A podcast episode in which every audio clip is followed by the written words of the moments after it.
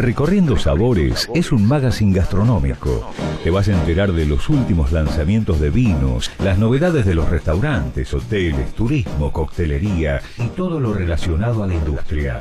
Los martes a la noche te invitamos a un exclusivo banquete radial donde vas a poder disfrutar como un verdadero sibarita. Vas a viajar a través de los aromas, sabores y texturas. Con Jackie Hapkin despertarás tus sentidos en Radio Porteña 89.7 Recorriendo Sabores. Buenas noches, bienvenidos a la nueva emisión de Recorriendo Sabores por FM 89.7 Radio Porteña, siendo las 20 horas. Hoy es el programa número 95 de la tercera temporada. Tenemos una temperatura actual eh, de 6 grados en la ciudad de Buenos Aires, Argentina. Y como siempre, en el día de hoy tenemos un gran programa que voy a estar entrevistando al reconocido bartender Borja Goicochea desde España. Y en el segundo bloque a Diego Morlachetti, codirector de la Diplomatura de té de la Escuela Argentina de Té, desde Rosario, Santa Fe. Los oyentes se pueden comunicar y dejar su mensaje al teléfono de la radio, que es el 11 69 13 47 18. Les recuerdo que pueden sintonizar la app desde la radio, digamos desde el Play Store o App Store, sintonizarlo, y si no, desde la web www.radioporteña.com.ar y sintonizarnos de cualquier ciudad, país del mundo. Nuestras redes sociales son en Facebook, eh, Recorriendo Sabores, y en Instagram, arroba Recorriendo Sabores Y mi Instagram es arroba los martes por la noche nos sentamos a la mesa juntos. Te esperamos en Recorriendo Sabores.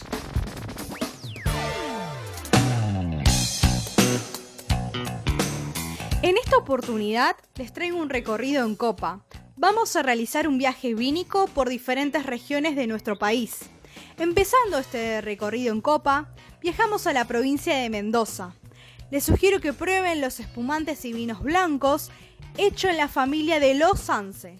Para conocer más de estos espumantes y vinos blancos que marcan tendencia, pueden ingresar a su Instagram, arroba lo de Sanse Espumantes, y en Facebook los pueden encontrar como Los Sanse.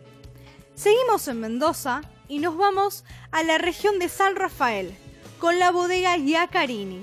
Fue fundada en el año 1903, donde cada uno de sus vinos relatan una historia única. Conoce más ingresando en su web www.bodegayacarini.com.ar y en redes sociales las podés buscar como arroba bodega.yacarini. Continuando con este recorrido, nos vamos a la provincia de Neuquén, específicamente a San Patricio del Chañar, en la Patagonia Argentina. Te recomiendo probar el portfolio de vinos de la bodega Patriti, donde elaboran vinos de alta calidad y destacada personalidad. Para más información pueden ingresar a www.bodegaspatriti.com.ar o en redes sociales los pueden encontrar como arroba bodegapatriti. Siguiendo con este viaje en copa, nos vamos a la provincia de La Rioja, al Valle de Famatina. Les recomiendo la bodega Valle de la Puerta, donde producen vinos de excelente calidad en el Valle de Famatina, Chilecito. Un verdadero desafío bajo las condiciones climáticas extremas de la región. Para más información pueden ingresar a www.valledelapuerta.com o en redes sociales los pueden encontrar como arroba bodega Valle de la Puerta. La comunicación se encuentra a cargo de Agencia Trade. En redes sociales los pueden encontrar como arroba agencia Trade Press. Continuando con este viaje vínico, nos vamos a la provincia de San Luis, con Bodega Los Coros. Producen el 100% de sus vinos en viñedos propios. Encontrarán un terroir único por sus sierras y llanuras. Para más información, ingresa a www.loscoros.com o en redes sociales los pueden encontrar como arroba bodega los coros. Y volvemos a la provincia de Mendoza, a San Rafael, donde le sugiere una propuesta innovadora. Son vinos con un nuevo paradigma de elaboración.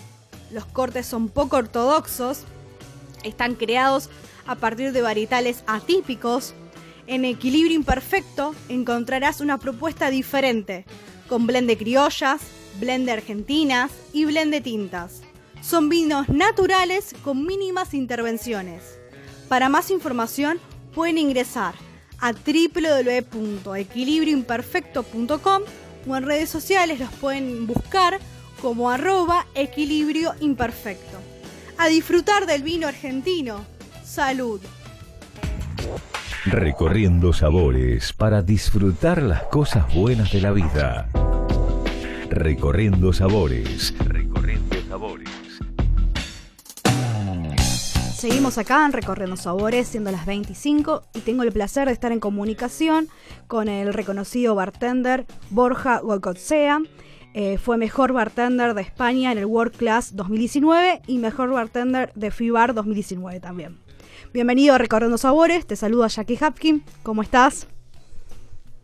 ¿Qué tal Jackie? Mucho gusto. Muchas gracias por la invitación. Bueno, para poner un poco en contexto a los oyentes, cómo que están del otro lado, a raíz de qué suceso eh, empezaste en la coctelería, ¿no? Mira, pues todo comenzó mm, hace ya unos 12 años, cuando tenía yo 17, 18 añitos, y lo tenía ya bastante, mm, bastante presente en mi, modo de vida, bien por mi familia, por mis hermanos, también tenían relación con, con el mundo de la gastronomía y desde muy pequeñito me interesó mucho el, mundo del vino, el mundo de los destilados, de la coctelería y, tuve muy claro a lo que me quería dedicar, por suerte. ¿Y cuál es tu mayor legado en lo que es la materia de coctelería, no? Me refiero a, ya sea el cóctel, por ejemplo, si vamos a, en World Class, tuviste que armar eh, ese cóctel eh, en varias instancias, en varios procesos. Bueno, em, a mí siempre me gusta mm, o intento formarme mucho en, sobre todo en técnicas de, aplicadas al, mundo de coctelería, bien técnicas de cocina o bien técnicas de, laboratorio, ¿no? que es una cosita que está más en auge últimamente, pero sobre todo intentar dar sabores gastronómicos al, a los cócteles, sabores complejos con, con técnicas diferentes y utilizando productos que nosotros nunca relacionaríamos en, en una bebida, ¿no? en un formato líquido en este caso.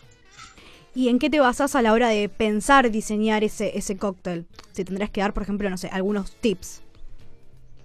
Bueno, em, yo lo, lo, que intento es depende, ¿no? Depende para qué sea ese cóctel, utilizar un proceso creativo u otro, porque normalmente, por ejemplo, los concursos te suelen dar unos challenge, ¿no? De, de antemano, entonces tú eh, ya tienes un, tipo o, un tema en el que inspirarte. Y cuando suelo generar cócteles, bien para menús o bien para, locales, intento también inspirarme mucho en la, filosofía de, cada local y sobre todo en las temáticas que vayamos a implementar en, en esos menús. ¿Y qué es lo más importante que aprendiste, digamos, hasta el momento en lo que es de coctelería, ¿no? Porque viviste varias facetas dentro de ellas eh, y, como sos de, digamos, de Bilbao, eh, también utilizan otras técnicas, otros productos. Actualmente vivís en Madrid, entonces... Eso es. ¿Cuáles serían, por ejemplo, eh, esas técnicas o, esos productos locales? Habías dicho anteriormente lo del laboratorio. Mira, este año mm, tuve la gran suerte de colaborar con, con, con el IMAS de Mugarich, que ha sido un restaurante top 10 en los 50 Best eh, Restaurants durante los últimos 10 años, y, si no recuerdo mal. Y trabajar con Andoni Luis Aduriz y su equipo creativo codo con codo fue algo increíble, ¿no? Me acuerdo que, que realizamos técnicas de laboratorio, de laboratorio utilizando desde un destilador hasta un, una centrífuga eh, utilizando fermentaciones, inoculando bacterias en, cremas, ¿no? Por ejemplo, para generar eh, fermentaciones directas en vaso, con aromas y con, texturas parecidas al queso. Em, generamos también unos tipos de cócteles en, texturas, con, utilizando un, lino para generar unas texturas unas espumas diferentes. Me acuerdo que fue un, fueron unos procesos creativos muy, muy, muy, muy divertidos y en los que apoyarte de gente ¿no? que, controla ese tipo de técnicas y que están muy ligadas a ellas, pues fue un, verdadero lujo, la verdad. Una experiencia inolvidable. Inolvidable, inolvidable. La verdad que fue un proyecto maravilloso que además culminó con, con, una serie de cócteles y con una, con una puesta en escena muy, muy, muy, muy, muy impresionante. Desde, ya te digo, me acuerdo que jugamos mucho con, el, con los comensales hasta cambiarles el, el gusto al momento, ¿no? Utilizando, por ejemplo, una pastilla que te cambiaba el, o te anulaba en este caso el, gusto, el gusto dulce y potenciaba mucho más los amargos y los ácidos. Entonces, jugando con los colores y, con la mente sobre todo, también un poco de... Con, la neurociencia fue, fue muy divertido. Se podría decir cócteles que eran disruptivos o que pasaban, digamos, eh, salían de la zona de confort que estaban atípicos, ¿no? Ese juego con la sala, eh, estaban con la interacción que el bartender, me imagino, llevaba el cóctel o lo presentaba y, vivía toda esa experiencia. Para nosotros lo importante, yo creo que, para los barmans en este caso, lo, importante para nosotros es poder poner a la misma altura dentro del mundo de la gastronomía la, comida y la bebida, ¿no? porque creemos que son mundos que son muy complementables el uno con el otro, un cóctel le puede complementar un plato y viceversa, al igual que se, que se estila ¿no? o, que, o que tenemos más normalizado, por ejemplo, con el mundo del vino. ¿Y cómo fue recibir la noticia de ser el mejor eh, bartender del 2019 en el World Class? ¿no? Porque, digamos, para llegar a esa instancia, primero tenemos que definir qué es World Class, la plataforma, y después, bueno, en España, digamos, son bastante exigentes, hay una coctelería de alto nivel, entonces la vara es muy alta, ¿no? Mira, pues al final, bueno, lo primero World Class es para mí la plataforma más importante del mundo a nivel concurso de coctelería, y ya no solo perdón, como concurso, sino también como una plataforma de, que apuesta por la formación, por, por, por, abrir fronteras en todos los países, por poner en contacto a, a todos los barmans del mundo y la verdad que es, es una pasada poder, poder trabajar con ellos. Y bueno, cuando me presenté al, al World Class 2019, yo sí que había participado ya en el 2017, que me acuerdo que me quedé en segundo lugar, me quedé muy cerquita de ganar. Y, pero con el handicap de que este año, claro, yo tenía también un poquito más de responsabilidad. Venía de ser head bartender de Paradiso, que estaba en el número 20 de los top 50 best bar del mundo. Y bueno, la gente pues al final también tenía muchas expectativas puestas en mí. Entonces yo pues sí que tenía muchas esperanzas en ese concurso. Fueron dos días de competición que tuvimos que realizar unas cuatro o cinco pruebas, me acuerdo. Dos días de dormir dos horas, mucho estrés, con muchos nervios, pero sí que es verdad que en el momento que dicen tu nombre y ves un, sueño cumplido, ¿no? Por el que llevas peleando unos 10 años, pues es uno de los momentos más emotivos de, mi carrera, sin duda. Un orgullo. ¿Y cómo fue la experiencia de haber sido head bartender en el bar, como habías dicho, Paradiso Barcelona, que está en el puesto número 20 de los 50 best bars?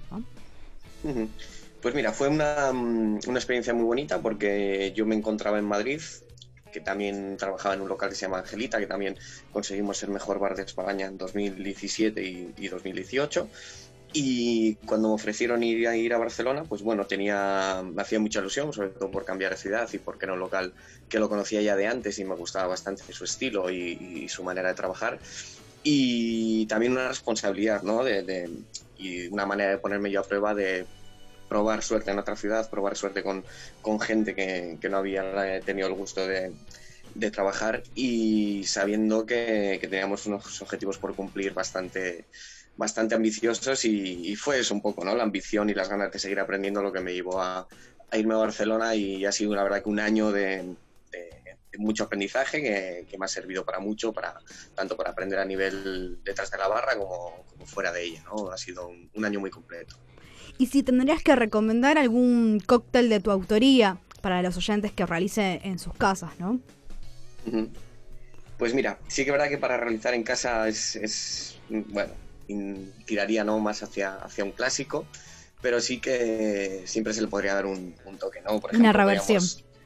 esto es, yo sé que por ejemplo en Argentina sois muy amantes de los, de los amargos, ¿no? y yo también, por ejemplo, en este caso, y yo creo que un buen americano sustituyendo un Campari, por ejemplo, por un amargo obrero, por un Pineral y utilizando alguna soda de esas maravillosas que tenéis en, Argentina o con algún toquecito de pomelo o con alguna cosita así, yo creo que sería una maravilla como aperitivo, fresquito y, que, todo el mundo podría hacer en sus casas.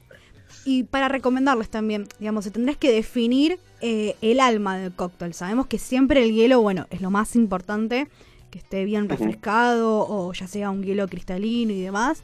Pero bueno, además de eso, a la hora de pensar un cóctel, em, esos tips para los bartenders que están iniciando, para los que tienen como referente, que te admiran, ¿qué les recomendarías? Mira, para mí es, o yo, desde, desde mi desde mi punto de vista, lo que me ha servido mucho es tener una muy buena base de, coctelería clásica, ya que eso te permite crear en tu, en tu cabeza ¿no? y, en tu, en tu paladar ese registro de sabores, controlar muy bien lo que son los ácidos, los amargos, eh, los dulces, esos sabores más secos. Y en base a eso, con el, teniendo también un conocimiento del producto, yo siempre intento inspirarme en cócteles clásicos, aunque luego tú Em, te lo lleves a tu terreno si quieres potenciar o sustituir algunos ingredientes por otros. Pero yo para, o sea, siempre que doy una clase o siempre que, hablo con, con, chicos que están comenzando, siempre les digo que lo importante es trabajar muy bien en la coctelería clásica, esa coctelería clásica hecha bien como, como, como mandan los cánones y en base a eso empezar a crear una vez que ya tienes todo eso controlado porque tu paladar y tu mente está mucho más preparado para y, va a entender mucho mejor los, los, los, sabores o las técnicas que quieras implementar. Y dentro de esos cócteles clásicos, ¿tenés algún top 5? Como decís, bueno, son los indispensables, es la base. Sí, sí, sí. Para mí, yo creo que en cualquier barra del mundo no puede faltar un, un buen daiquiri, no puede faltar una buena margarita, no puede faltar un buen Manhattan, no puede faltar un buen old fashion y no puede faltar un buen dry martini. Bien. Y por ejemplo, ¿qué cóctel se está imponiendo a nivel global? Por ejemplo, acá en los últimos tiempos, el gin tonic con diferentes garnish y demás en los últimos años. Después, bueno, el clásico de siempre, sigamos el Negroni, pero con el toque de cada uno de los bartenders. Y así podemos seguir en la lista. Pero vos, desde tu punto de vista, ¿qué crees que va a ser como la tendencia que se va a venir en los últimos años? Digamos, en los próximos años me refiero, ¿no? Comparado esta, esta era, se podría decir, ¿no? Sí, esta nueva era, digamos. Sí. Yo, mm, yo creo y confío en que, viendo un poco también los estudios que se están haciendo por parte de las, de las grandes eh, multinacionales ¿no? o las grandes casas comerciales de bebidas, yo creo que se va a apostar mucho por, el, por ese consumo un poquito más low alcohol, es decir, esos cócteles utilizando más bases eh, vínicas o bases de aperitivo en vez de, en vez de espirituosos o incluso reversionando ¿no? las cantidades que puedes utilizar de un espirituoso para que siempre sea un poquito más de, de más baja graduación cócteles que, también que, tengan eh, productos eh, lo más eh, naturales, ¿no? O los, perdón, o sea, lo más naturales o lo más ecológicos posibles. Y, luego también hay una tendencia al, al highballing, al, a esos tragos de más de media combinación, ¿no? Esos tragos tipo Collins, tipo Fizz. Y creo que se está apostando mucho por eso también, por el, por el doble sentido del, del low alcohol. Y si pasamos hoy a tu casa, ¿no? ¿Qué ingredientes ya sea la hora de, de tu barra, me imagino que debes tener, eh, tenés ahí como infaltables o indispensables, que decís, bueno, todo bartender o aficionado a la coctelería tendría que tener. Sí, mira, aparte de mm, aparte del botellero, ¿no? Que siempre sueles tener tus, tus bebidas fetiche. Por ejemplo, nunca me faltaría un, un vino de Jerez en este caso me gusta muchísimo y siempre los, los utilizo o intento utilizarlos para mis creaciones en casa.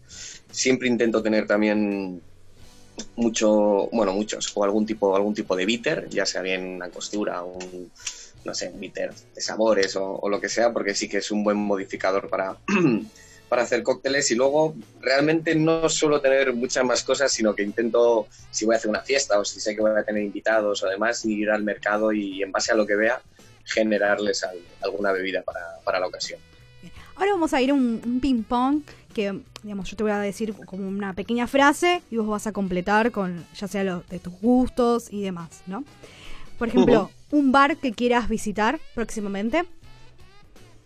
Pues mira, me gustaría visitar eh, Florería Atlántico en Buenos Aires. Bueno, buenísimo. Así que ahora encima le mandamos un saludo a Tato que está nominado. Grande Tatito que tuve, tuve, el placer de compartir el año pasado una fiesta en Barcelona que vinieron de invitados por nosotros y, y fue, fue brutal. Muy buena gente. Bien. ¿Un restaurante?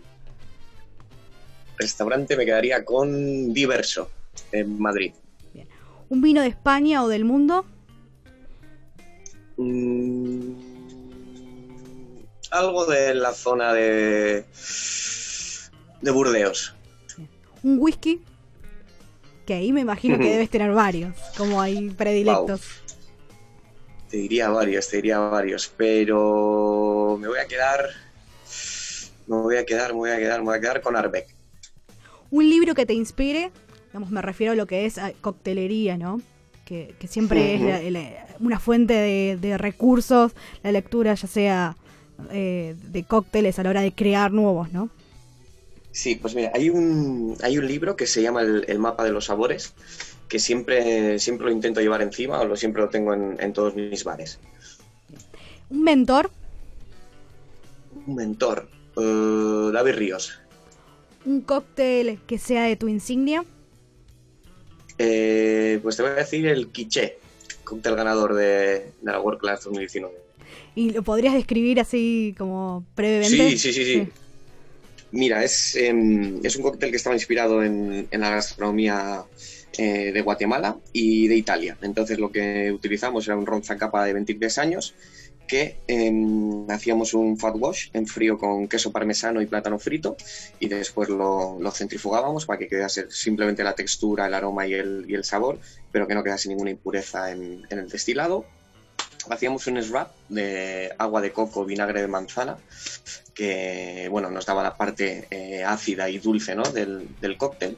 Utilizábamos unas hojitas de rúcula, una frambuesa para regular el pH del, cóctel y lo acompañábamos con un ovulato con, vinagre balsámico y parmesano rallado. ¿Y algún plato, ya sea para acompañar este cóctel? ¿Qué, qué se te ocurre? Eh, bueno, yo lo, lo, acompañaría con alguna comida grasa, alguna comida, bien un platito de jamón o, alguna comida grasa, alguna carne, porque le funcionará muy bien esa textura sedosa y ácida con esa grasa. ¿Y cómo aplicarías lo que es la sustentabilidad ¿no? en la barra? ¿Qué consejo le, le brindarías ya sea a ese bartender que tiene que, hmm. digamos, eh, los residuos o, comunicarse más con la, con la cocina, la gastronomía y utilizar capaz que algunos ingredientes? Eh, sí, mira, yo es, muy amplio, ¿no? Sí, es un tema muy, muy amplio, pero bueno, es algo que está muy, muy, muy de moda, pero últimamente no, no sería moda la palabra, sino que es algo en lo que estamos muy concienciados todos. Que se necesita también, es una necesidad. Y que es una necesidad eh, que se ha pedido a gritos, que nos está pidiendo la tierra. Yo, por ejemplo, en lo que hice en, bueno, en, el último bar, que ha sido un paraíso, fue eliminar lo primero el plástico de, la barra, es decir, intentar utilizar pajitas de otro tipo de, de materiales, bien orgánicos o por ejemplo, niños o cosas reutilizables. Y, luego, sobre todo, también después de unas masterclass de cómo eh, no desperdiciar productos. Es decir, al final nosotros en el día a día en el bar tiramos mucha, mucho producto, desaprovechamos mucho producto y, y, eso al final no es sostenible para nuestro negocio. Entonces, si tú conoces bien las técnicas y pruebas y intentas jugar ¿no? con, con, las partes menos agradables, entre comillas, para nosotros, o con lo, que nosotros descartamos de cada producto, eh, logras tener, digamos, desperdicio cero en tu barra y un aprovechamiento del producto y rebajas mucho también los costes, los costes de, tu local. Y para los que no quieren consumir algún cóctel con alcohol, ¿no? Em, o baja graduación alcohólica, se podría decir. ¿Tendréis algún cóctel que sea como, bueno, más refrescante o más cítrico? Digamos, ¿qué le recomendarías a esa persona? Bueno, si, no puede beber alcohol o si no bebe alcohol, obviamente yo lo que intentaría sería hacerle un cóctel sin alcohol, pero con la complejidad de, un cóctel con alcohol, ¿no? Por ejemplo, ahora tenemos en el mercado productos como Silip, que son destilados analcohólicos que ya nos permiten dar complejidad a los, a los tragos, incluso aperitivos sin alcohol. Y bueno, eh, intentaría hacerle un cóctel sin alcohol, eh, obviamente al gusto del consumidor. Y si realmente no se puede beber alcohol y le apetece algo que sea más suavecito, yo siempre intento recomendar algún cóctel tipo Fizz o tipo Collins, que a mí me gustan mucho, son muy refrescantes. Yo creo que un buen gin Fizz fresquito, incluso un Ramos, un Ramos Fizz, sería, sería maravilloso. Yo se lo recomendaría, por lo menos y has visitado varias destilerías. Em, ¿Cuál recomendarías de ellas para empezar, digamos, después, bueno, cuando se abra para poder viajar y demás, pero los bartenders que son siempre como, bueno, quieren viajar a las destilerías para conocer mejor el proceso y después ya se incorporarlo en su bar y demás, ¿por dónde que tendrían que comenzar? Mira, yo antes de, visitar destilerías eh, como tal, lo primero que visité fueron eh, bodegas bodegas de vino un poco para, para entender ¿no? los, procesos de vinificación, los procesos de elaboración, de fermentación y demás. Y luego cuando tuve el placer de visitar destilerías, bien invitado por alguna marca o bien porque yo en algún viaje decidí ir a visitar algunas, em, siempre intento también o empezar por alguna destilería que sea más chiquitina, a una destilería familiar, a una destilería en la que te puedan explicar bien cómo funciona esa destilería, qué procesos tienes que tener para obtener el destilado, en qué, en qué se inspiran ellos o qué métodos de trabajo utilizan ellos para después poder entender o cuando te llevan a una gran planta, ¿no? Poder entender esos, esos procesos eh, de una manera más técnica es, es fundamental. Si tienen algún conocido, si tienen algún elaborador cercano en su, en su región, en su zona, en su ciudad, pues yo me acercaría y, empezaría por ahí, vamos. ¿Y hoy en dónde te podemos encontrar? Eh, ¿qué, ¿Cuál es tu actualidad? Pues bueno, mira, ahora debido también un poco al, al, al, COVID, estoy un poco con proyectos parados y a medias, pero si todo va bien ahora en este año, en octubre, estaré entre Madrid, Barcelona, estaré un poco viajando y trabajando en, un proyecto importante, pero bueno, todavía es que no, porque teníamos también un proyecto pendiente de, abrir local, pero también se, se, va a retrasar. Y también otro proyecto pendiente que tenemos con Estados Unidos para modo de asesoría también para un grupo. Y bueno, serían un poco esos tres proyectos que tengo en el aire, pero esperando un poco a que se estabilice esto, que se asiente un poco también el, el virus y nos deje, nos deje empezar a funcionar otra vez aunque sea medio normalmente. Bien. Y bueno, ¿por dónde, digamos, en tus redes sociales, cómo te podemos contactar? Si alguien te quiere consultar de coctelería y demás. Tanto, tanto por Instagram como por Facebook o incluso, bueno, en, mi Instagram también me pueden escribir. Intento siempre contestar a todo el mundo y, en todo lo que yo pueda ayudar o, ver. Y ahí es donde también suelo también promocionar, pues, o bien las masterclasses, los cursos, o los eventos, o, o los, los, digamos, las acciones que, que hago, lo suelo, lo suelo promocionar también en las redes sociales, pero donde más activo soy realmente es en Instagram, Instagram y Facebook, que es, eh, bueno, eh, Borja barra baja Goicoechea, es el Instagram, y, y, ahí es donde, donde más activo, más activo estoy. Bueno, muchas gracias Borja por la comunicación y bueno, esperemos cuando pase todo esto, te, esperé, te esperamos en Florería o en la radio y brindamos. ojalá, ojalá un saludo y muy amables. Muchas gracias por, la oportunidad y enhorabuena por vuestro programa.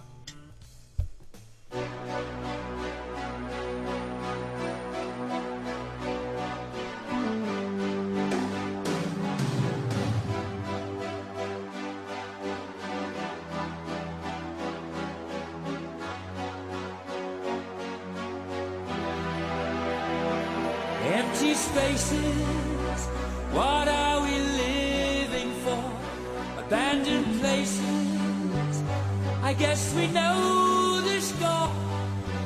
On and on. Does anybody know what we are looking for? Another hero, another mindless crime behind the curtain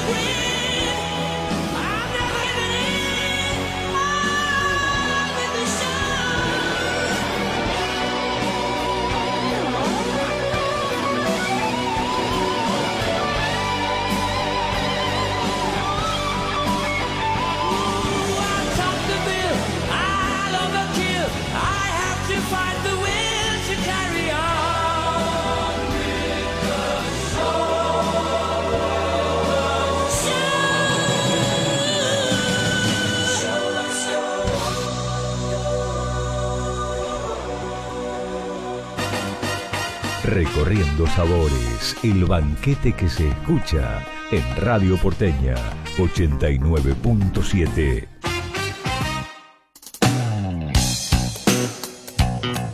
Hacemos un viaje de sabores y vínico donde les sugiero que me acompañen probando. Un cóctel, en este caso un gin tonic, ideal para este clima.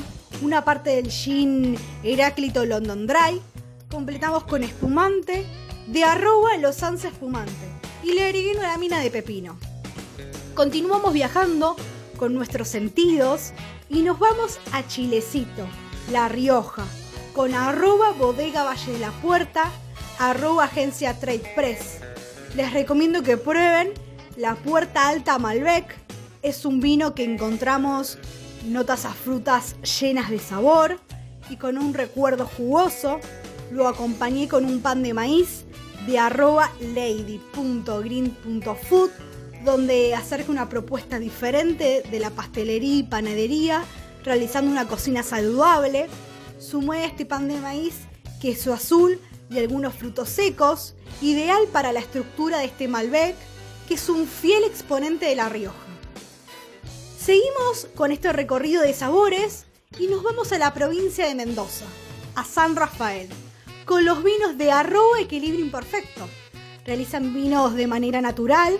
En esta ocasión les traigo un naranjo. Es un blend compuesto por Patricia, Malvina y Emperatriz. Es un vino para ir descubriendo con notas a miel y un dejo de tostado, donde la acompañé con un pan Hollywood esponjoso de arroba Edna Cake, donde tienen diferentes opciones de panadería y pastelería, donde lo pude acompañar con un sándwich de pollo grillado con vegetales orgánicos. Pueden ver las diferentes opciones en su Instagram, en arroba Edna Cake. Continuamos en la región y nos vamos a las paredes con arroba bodega.yacarini. Fue la primera bodega establecida en este distrito. En esta oportunidad estamos descorchando el Cabas Don Nicasio Reserva Bonarda. Presenta notas florales como violetas, presencia de vainilla y tostado por su guarda en barrica. Tiene buena intensidad con taninos amables y elegantes. Lo acompañé con un kit de margarita y tomate de arroba pizza mía-box, donde cada kit viene con instrucciones de cocción, donde te convertís en un cocinero de tu propia pizza. Trae todos los ingredientes para que realices en casa una deliciosa pizza casera con productos naturales sin conservantes. Podés encontrar las diferentes box en arroba pizza mía-box. Luego avanzamos al sur y nos vamos a la Patagonia Argentina con Bodega Patriti, a San Patricio del Chañar. Les recomiendo que prueben el primogénito Merlot. Lo elegí porque presenta notas a fruta negra como el casis, en boca franco, con suaves notas a hongo de pino que le aportan mayor complejidad. Es un vino de tanunos dulces, finos, amplio el paladar y largo en boca. Realicé un acuerdo con los sorrentinos caprese, rellenos de espinaca, albahaca, oliva, mozzarella, parmesano, tomate fresco de almacén de fideos con una salsa de tomate, donde prima todo el sabor y el color de lo natural. Realizan pastas frescas y artesanales que llegan envasadas al vacío, donde realizan reversiones de las clásicas pastas italianas. Pueden encontrar más información de las diferentes opciones en el perfil de arroba nati.arduini, almacén de fideos. El toco final a las pastas se las di con las especies ahumadas de arroba fumé taller de sabores, ubicada en la Patagonia Argentina, en la provincia de Río Negro, en Bariloche, donde tienen como filosofía la calidad de sus productos, donde todo el proceso de ahumado es con maderas patagónicas. En este caso elegí el mix ahumado para salsas. Pueden encontrar las diferentes variedades en su feed de Instagram en arroba fumetaller de sabores. Seguimos en este viaje en copa y de sabores, donde viajaremos a la provincia de San Luis con bodega Los Coros. En esta ocasión elegí un cirá característico de esta provincia, donde presenta notas a frutos rojos maduros, con dejos tostados, que le aportas un contacto con el roble, con taninos firmes y de gran personalidad. Delicado equilibrio entre fruta y madera que nos recuerda el viejo continente, donde lo acompañé con una exquisita cena armenia de arroba lulina.sabores.auténticos. En esta oportunidad les sugiero que prueben dolma y sarma, que son verduras y hojas de repollo rellenas de carne, arroz, cebolla y tomate con un sabor ligeramente limonoso. Merjimek con peibá, que son albondiguitas a base de arvejas y trigo burgol, con una ensalada fresca. Lulina Sabores Auténticos es un emprendimiento que se dedica al catering fusión armenio. Luli prepara comidas y postres típicos del viejo continente y te acerca una propuesta diferente a tu hogar. Y finalizando este recorrido de sabores, les sugiero brindar con los espumantes de arroba los Anse Espumantes. Es un proyecto de cuatro hermanos de la provincia de Mendoza. En esta ocasión les propongo brindar con un espumoso Neatur con método clásico de Champenois, compuesto por un 70% Chardonnay, 30% Pinot Noir, ambos del viñedo de Gualtallarí. Tienen un paso de 18 meses sobre ligas, no contiene azúcar agregada, son solamente 3 gramos de azúcar por litro. Lo acompañé con un clásico imperdible, la chocotorta de arroba andubacari. Presenta variedades de tortas, postres y desayunos en diferentes tamaños a elección. Pueden encontrar más información en su feed de Instagram en arroba andubacari. Recorriendo sabores para disfrutar las cosas buenas de la vida. Recorriendo sabores. Recorriendo sabores. Seguimos acá en Recorriendo Sabores, siendo las 20 y 38 minutos, y tengo el agrado de estar en comunicación desde Rosario, Santa Fe, con el codirector de las diplomaturas de té de la Escuela Argentina de Té, Diego Morlachetti. Bienvenido a Recorriendo Sabores, te saluda Jackie Hapkin, ¿cómo estás? Hola Jackie, ¿cómo estás? Un saludo para vos y también para todos los oyentes. Bien, ¿cómo surgió la idea de fundar la Escuela Argentina de Té, no? Ustedes son pioneros en el país. Sí, así es. Bueno, eh, todo surgió a partir del año 2000, que tuve la posibilidad de viajar a India por primera vez, eh, de la mano de- del doctor Deepak Chopra. Yo trabajaba para el staff de Deepak Chopra, que es un médico hindú muy famoso, radicado en los Estados Unidos. Hice la primera visita a plantaciones de té. Eso realmente me marcó porque volví con ganas de, iniciar alguna actividad que tuviera que ver con eso. Instalé un tea shop eh, ahí en el año 2001 y bueno, empecé a, digamos, a, tener mayor avidez, a viajar después a, a China, a volver a India, conocer gente maravillosa con mucho conocimiento, eh, aprender sobre lo que a mí me apasiona, que es la parte botánica, eh, de cultivos, de plantaciones, de desarrollo del arbusto, de manufactura. Y para el año 2009 inauguramos formalmente Escuela Argentina de Té, dejando las primeras comisiones. eh, y desde el año 2011 ya se han dictado en Ciudad de Buenos Aires.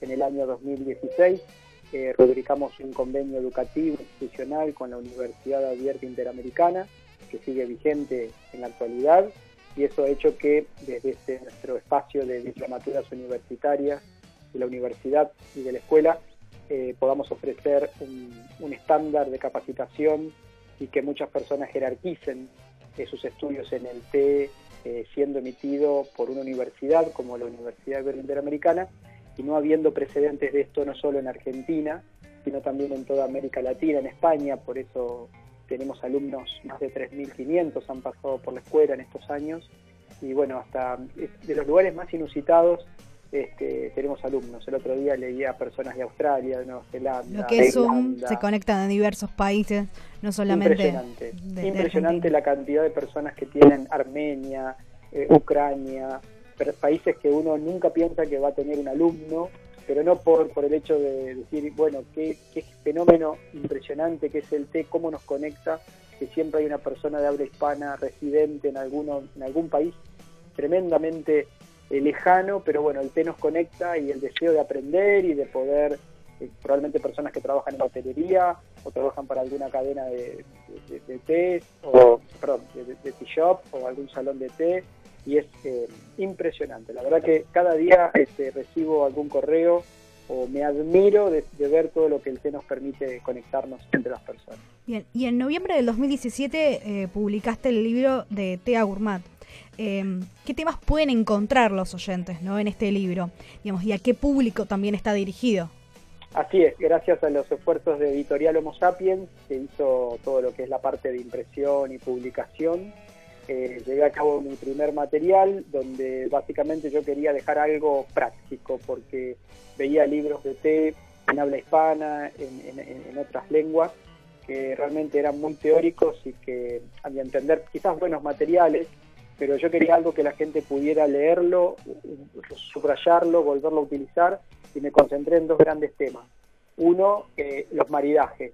Eh, se habla mucho sobre maridajes, pero el libro le baja a la gente información práctica acerca de cómo crear maridajes con los test que tiene en casa, los que puede conseguir en el supermercado y con recetas paso a paso. Lo bueno es que ese libro me ha dado tantas satisfacciones porque siempre recibo algún correo de alguien que probó el, el soufflé de queso gruyère, y lo maridó con un té similar al que se recomienda, que es casualmente un té de, la línea Tarahui, o probó, eh, no sé, los ribs de cerdo, o hizo una salsa puntual, o el carrot cake lo, lo maridó con un té verde como se recomienda allí.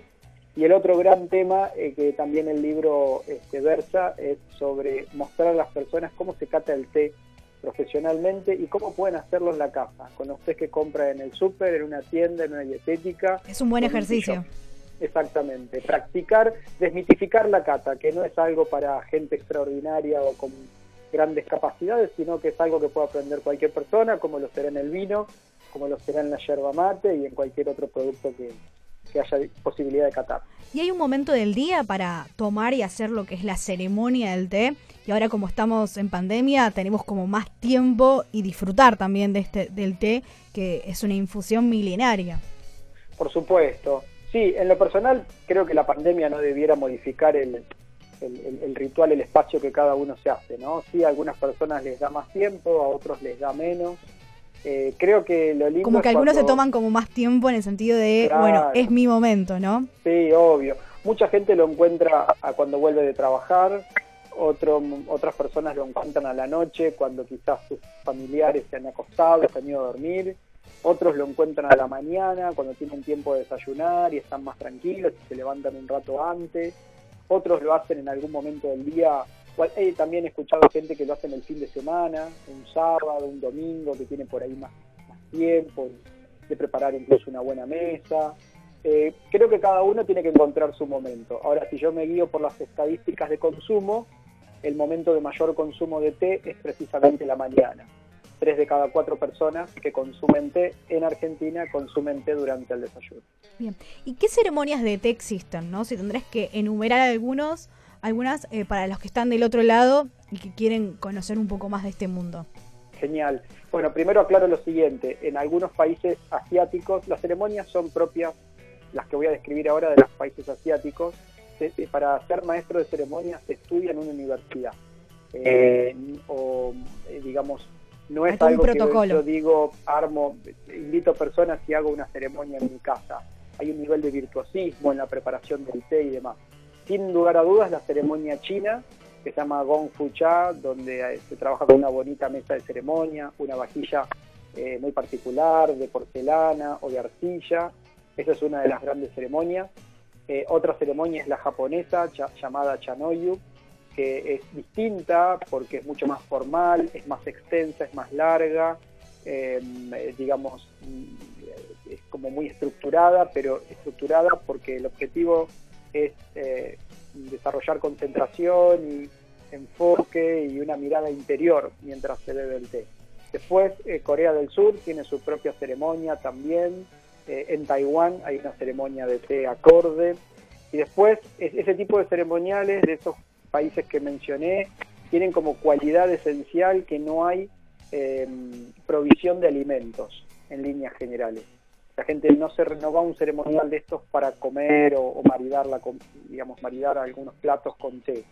Eh, eso es patrimonio de los em, ceremoniales occidentales, como por ejemplo la ceremonia eh, o sí, sería el, ceremonial británico, el ceremonial americano, que claramente son comidas ¿eh? como pueden ser comidas de la tarde o comidas de la noche, que obviamente se sirven muy abundantemente y con mucha cantidad de té.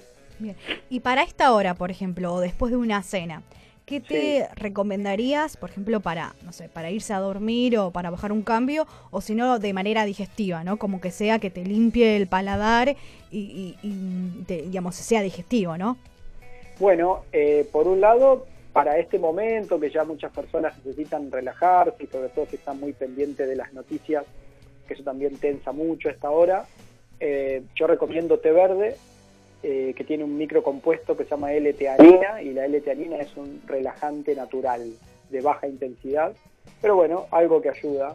Té verde, té blanco es otra buena alternativa para, esta hora del día. Eh, y después, pensándolo en digestivo, como un té que tenga propiedades digestivas, eh, hay un té inicialmente elaborado en China, Taiwán y ahora también en muchos otros países que se llama Oolong y en general Oolong tiene un paladar levemente amargo y eso lo, hace muy bueno para proteger el hígado. Así que cada vez que estamos comiendo, estamos cuando incorporamos grasas, incorporamos alcohol, incorporamos algunos otros productos de digestión más compleja, claramente involucramos el hígado entonces, eh, incorporar después de cenar un té oolong ayuda a que su capacidad digestiva sea lo mejor posible. Si tendrías que compartir algunos tips a los oyentes, digamos, de cuál es la forma adecuada de preparar un té. Mm, qué buena pregunta. Eh, cada vez que me hacen esa pregunta, y yo doy una generalidad, eh, probablemente dejo a muchas personas fuera de eso. Yo, más que recomendar cómo preparar un té, que muchas marcas lo dicen en los envases, el agua, esto, lo otro. Yo me gusta dejar el mensaje de que cada persona tiene que encontrar su paladar. Entonces, eh, eh, obviamente que el agua importa, la cantidad de té importa, pero básicamente uno puede, para explicarlo sencillo y que muchos oyentes lo puedan seguir y lo puedan hacer, eh, yo me gustaría recomendarles a los oyentes rangos de tiempo de preparación y que cada uno vaya probando el paladar del té con cuál se siente más a gusto. Ejemplo, si preparamos un té verde, yo recomendaría 30 segundos y 2 minutos de máximo, 30 segundos mínimo, 2 minutos de máximo.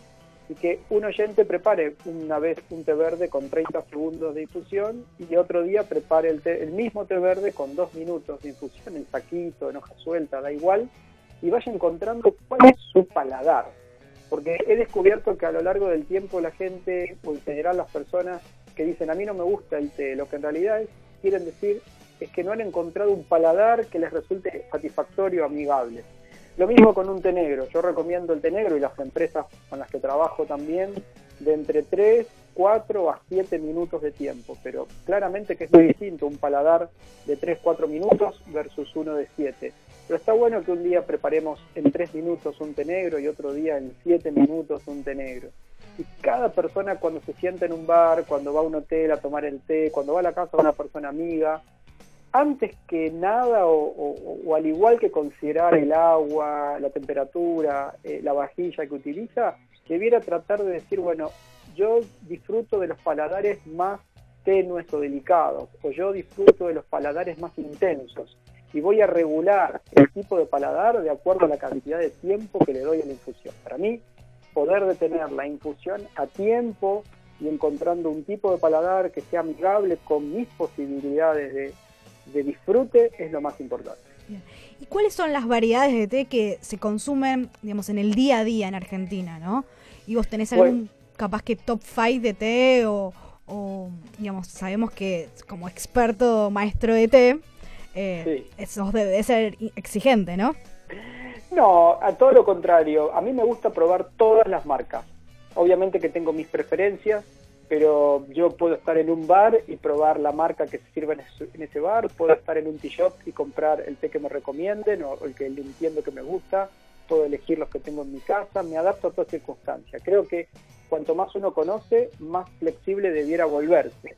Y en una disciplina como la sommeliería del té, cuanto más conocemos, nos volvemos más rígidos, nos apartamos del eh, enorme eh, y, amplio número de posibilidades de té que hay en la oferta del mercado. Creo que en el vino, que vos sos una experta, una conocedora, te debe ocurrir algo similar. infinito, si uno totalmente. re- Y en el té también pasa lo mismo.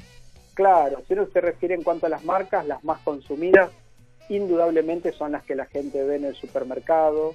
El consumo del té en saquitos creo que debe ser del 85% versus el 15% de la hoja seca, de la hoja eh, en- entera o lo que la gente llama hebra. Para que te des una idea, por ahí no las voy a nombrar porque seguramente todos las conocen, pero eh, las cuatro, tres o cuatro marcas importantes que se ven en todos los supermercados son las que la gente más consume. Argentina consume casi por añadidura porque nuestro país es muy bueno para producir té negro, tenemos toda, toda la tecnología necesaria para producir té negro y no tenemos tanta tecnología para producir otros tipos de té, así que Argentina produce 96-97% de té negro y obviamente la gente eh, es lo que más puede encontrar. Hay muy poquito té verde en la Argentina, el otro 3-4%, y básicamente después cuando uno piensa en té blanco es mayormente importado, cuando uno piensa en oolong es obviamente eh, importado. Así que básicamente las personas conocen el té negro. Y actualmente, ¿en qué países es la infusión primordial digamos, del día? Bueno, eh, China, por supuesto, eh, China, India son países que tienen la mayor producción de, de té en cuanto a kilos. China más o menos son 2.000 millones de kilos por año, India 1.200 millones de kilos por año. Entre ellos dos eh, están prácticamente en la mitad de la producción mundial, un poquito menos, un 47-48% de la producción mundial. Pero esos dos países tienen un alto consumo interno. De, estos, de estas cifras que nombré, el 90% se consume dentro del país.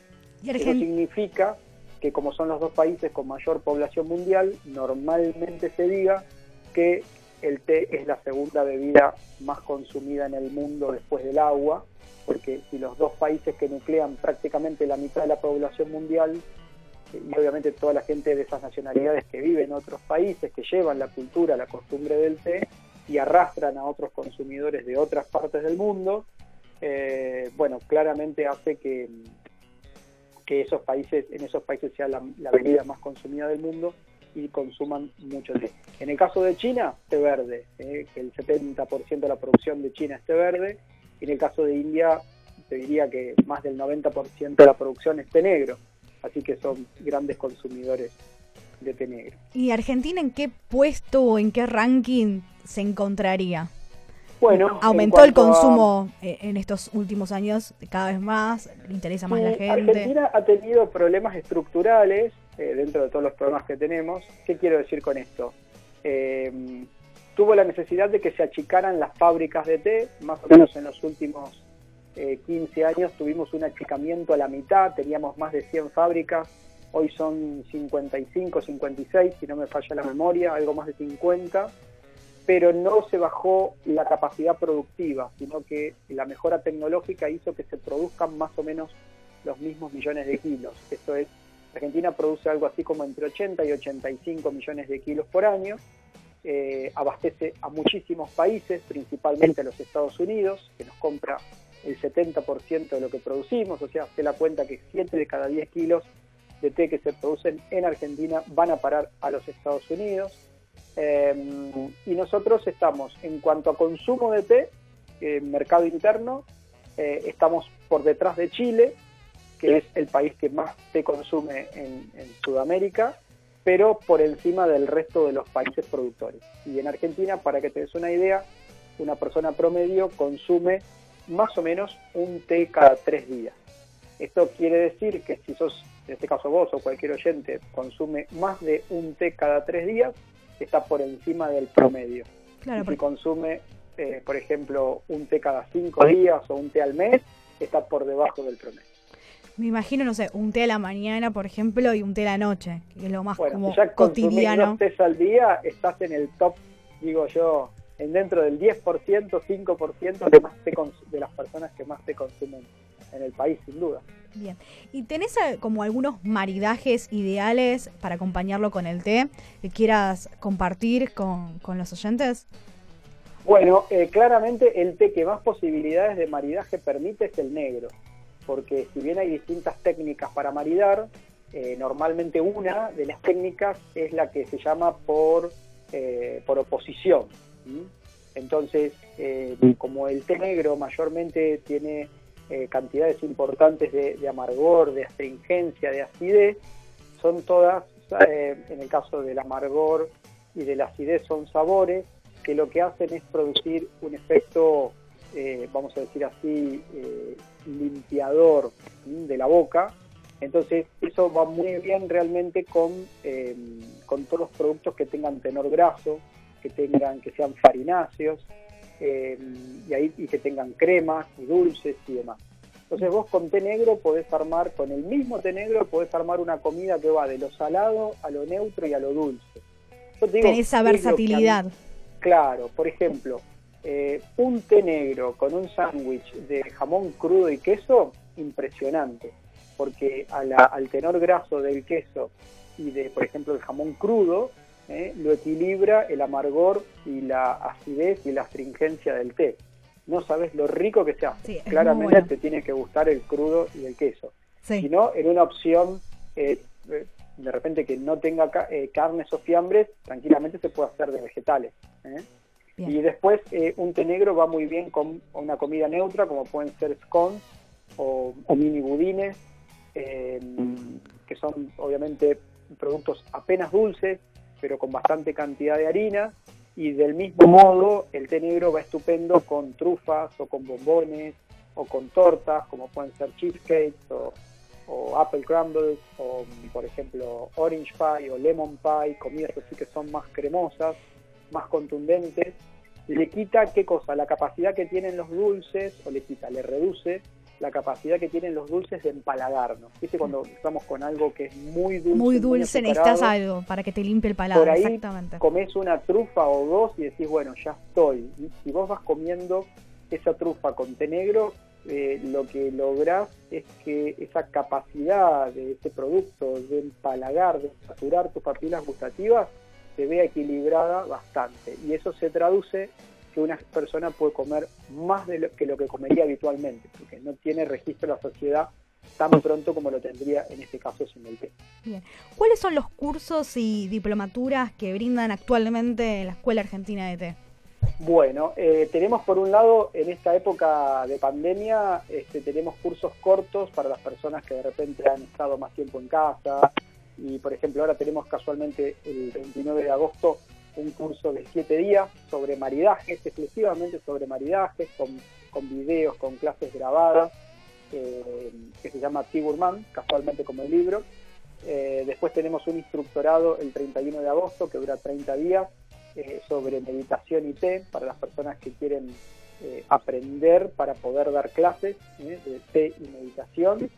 Y luego tenemos las diplomaturas universitarias que como se completaron los cupos de agosto, en octubre, el 19 de octubre, están iniciando la diplomatura universitaria Master Tea Blender para todas las personas que quieren aprender a hacer sus blends y poder tener una línea propia, elaborando sus propios productos, y la diplomatura universitaria Master Tea Sommelier para las personas que quieren aprender a catar el té y descubrir el té blanco, el té verde, el lilón. Lo lindo de estas diplomaturas es que les mandamos una caja, una encomienda al domicilio de cada persona con muestras de té de todas partes del mundo para que puedan aprender a catar. En la diplomatura Master Tea Sommelier y en la diplomatura Master Tea Blender le enviamos té y frutas, flores, especias, todo lo que hace falta para que hagan los blends en su casa, todos los alumnos con los mismos ingredientes. Bueno, por último, recordar las redes sociales y así te los pueden contactar. Eh, estamos en Escuela Argentina de Té, tanto en Facebook como en Instagram. Nos pueden buscar Escuela Argentina de Té y nos pueden empezar a seguir. Tenemos vivos, este, vamos subiendo este, información de interés general de la industria, de los tés que salen al mercado. Vamos compartiendo cosas que, están realmente buenas, vinculadas a la ecología también, al cuidado del medio ambiente. Así que bueno, es una linda forma de estar en contacto y, que podamos responder las inquietudes que tengan vinculadas a cursos o muchas veces la gente nos escribe y nos dice dónde puedo comprar té o dónde puedo, digamos, cómo puedo preparar o servir tal té que tengo en casa y con gusto les respondemos. Bueno, te agradecemos mucho la comunicación, Diego, que has estado acá en Recorriendo Sabores. A vos, Jackie, y me queda pendiente y lo hago este, aquí delante de tus oyentes, este, lo prometido que es enviarte unos test para que vos disfrutes y, compartas ahí con tu experiencia con los oyentes. Bien, y vamos a hacer algunos maridajes también. Ahí te, lo vamos a estar enviando en estos días, así te, te llega y lo podés disfrutar. Gracias. ¿Eh? Buenas noches, adiós. Los martes por la noche nos sentamos a la mesa juntos. Te esperamos en Recorriendo Sabores. Seguimos acá en Recorriendo Sabores y mm, se tienen que sumar a una agenda solidaria que el comedor eh, merendero Rayitos de Sol de Chachingo eh, necesita alimentos eh, perecederos y se pueden contactar a lo que es en las redes sociales, arroba casavigil y arroba maría.sanse y ahí van a tener toda la información para, para, digamos, brindar su ayuda y están ayudando, digamos, a lo que es la escuela José Sixto Álvarez de Chachingo, de Mendoza. Bien. Y rápidamente les leo dos, tres mensajes que dejaron en Recorriendo Sabores OC que Mariela le gustó las dos entrevistas y bueno, quiere viajar a España nuevamente para probar su gastronomía. Gustavo de Recoleta le encanta el programa, dice que nos escucha desde la primera temporada. Sí, Gustavo, también sos fiel eh, oyente también por los sorteos y demás y, y te gusta la gastronomía, así que bueno, le mandamos un saludo.